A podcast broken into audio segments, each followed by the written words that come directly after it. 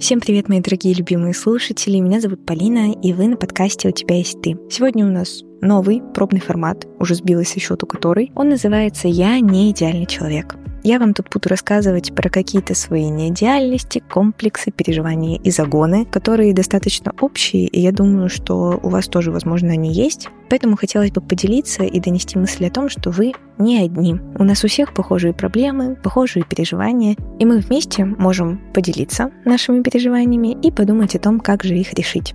А сегодня у нас с вами на повестке дня то, что я не идеальный человек, потому что не могу до конца полюбить свое одиночество. Я вот уже, наверное, года два упорно пытаюсь это сделать. Сейчас это говорит каждый второй о том, что полюбить свое одиночество — это просто, ну там, супер важная цель, и все должны это сделать. Но почему-то никто не говорит, что это на самом деле и как этого добиться. Ну или я, по крайней мере, этого не видела. Поэтому сегодня я предлагаю обсудить эту тему, поговорить о том, что такое вообще скука, одиночество, как это решается, для чего нам это все нужно и так ли это плохо на самом деле. И для начала хотелось бы сказать, что скука — это абсолютно нормально это вас ни в коем случае вообще никак не характеризует как плохого, неинтересного, скучного человека, который не может найти там дело, чем заняться, не может организовать свою жизнь. Нет. Давайте вообще разберемся, что такое скука. Это отсутствие возможности куда-то вылить вашу энергию или какое-то возбуждение. То есть разберем ситуацию, когда вам скучно. Водные. А. У вас есть силы. Б. Вы хотите что-то сделать. В просто нечего, не понимаете, что сделать. Это говорит о том, что вы активный, здоровый, хороший человек, который хочет чем-то заняться, но просто не может куда-то вылететь свои силы. Здесь, как видите, совсем нет места слову неинтересный, скучный, не умеющий организовать свою жизнь. Главную мысль отсюда вынесем. Скука не значит, что у вас неинтересная жизнь. Это значит, что у вас сейчас есть силы, но нет способа, куда это направить. Все.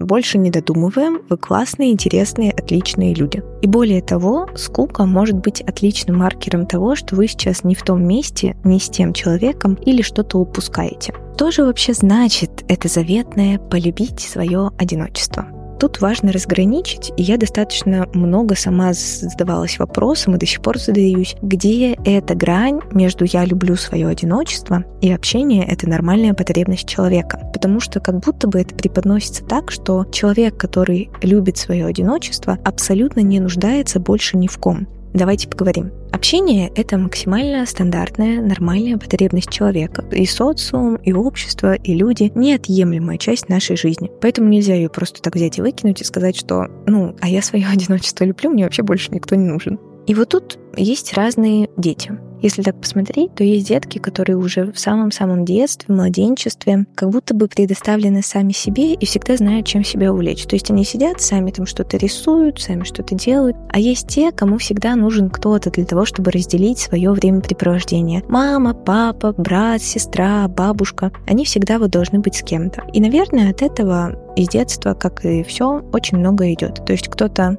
любит свое одиночество и его признает, а кому-то это очень сложно сделать. И я понимаю вторых людей, потому что одиночество, ну вот я, если честно, его боюсь в каком-то масштабном глобальном плане, потому что даже если смотреть из истоков, когда люди жили общинами, то одиночество равнялось смерть для таких людей, потому что в одиночку было очень трудно выжить. И логично, что люди его боялись, и поэтому нам сейчас, спустя столько лет, очень сложно принять свое одиночество и его полюбить. Но тут тоже сделаю оговорку, что полюбить свое одиночество для каждого это что-то свое. Я скажу чисто свое мнение, и я в нем достаточно уверена, что полюбить свое одиночество — это не про то, что тебе никто не нужен, это про то, что тебе комфортно в любом случае. Тебе комфортно, когда ты с кем-то, тебе комфортно, когда ты один. И что в ситуациях, когда тебе скучно, ты скорее выберешь свою компанию, чем компанию непонятных и неприятных тебе людей. Вот для меня это про полюбить свое одиночество, а не про то, что ты полностью отторгаешься от общества, и самое лучшее времяпрепровождение для тебя — это ты сам. В моем случае, по крайней мере, так не работает. Может быть, я просто еще не до конца научилась любить свое одиночество, не знаю.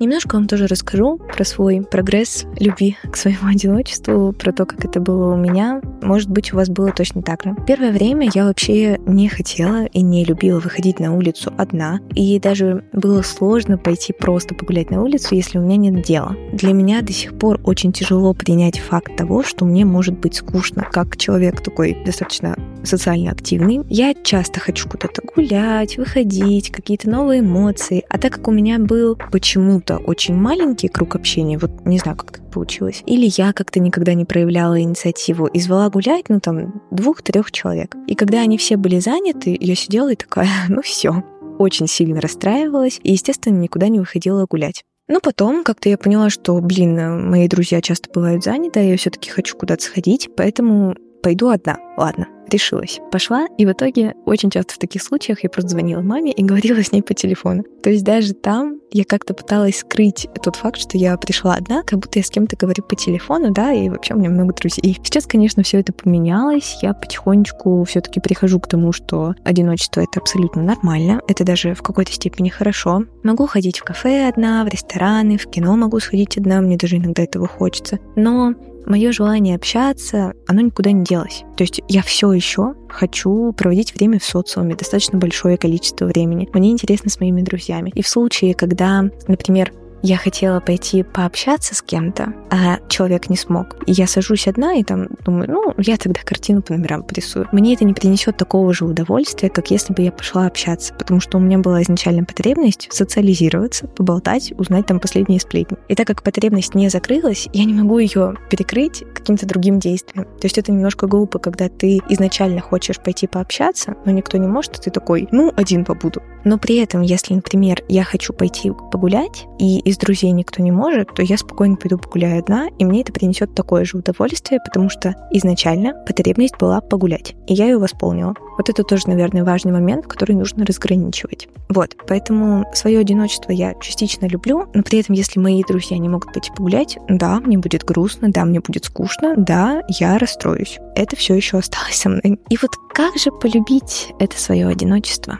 Мне кажется, что тут очень многое зависит от возраста в том числе, потому что когда мы дети, когда мы подростки, нам очень важно проводить как можно больше времени в социуме, потому что мы с его помощью узнаем себя, узнаем, где мы похожи, где мы разные, что вообще может быть по-другому, занимаем какое-то определенное место, добиваемся признания или наоборот получаем какую-то критику. А уже с возрастом, когда ты получил какое-то там одобрение, какое-то уже место у тебя есть в социуме, ты уже себе нарастил, скажем так, круг общения, ты уже немножко подуспокаиваешься и начинаешь узнавать себя сам а какой ты для себя. И поэтому, естественно, тебе уже начинает хотеться проводить время наедине с собой. Да и проблемы какие-то тоже появляются взрослые, над которыми надо посидеть, подумать в одиночестве. И это, мне кажется, абсолютно нормальный процесс, не нужно его никуда торопить. Уже как-то и собственные мысли кажутся интересными, куда это все заведет. Но если все-таки вы уже выросли, а такого не произошло, процесс как-то где-то нарушился, тогда можно просто сесть и посмотреть, какие у вас хобби, которые не требуют участия других людей. И в тот момент, когда вам случается становится скучно, можно просто выбрать себе какое-то дело, которое вы хотите сделать из этих пунктов, и отлично провести время наедине с собой. У меня даже, по-моему, где-то был такой список, там выпечка, готовка, чтение, рисование, что-то еще. И в момент, когда мне было скучно, я просто садилась, открывала список и такая, так, читать сегодня не хочу,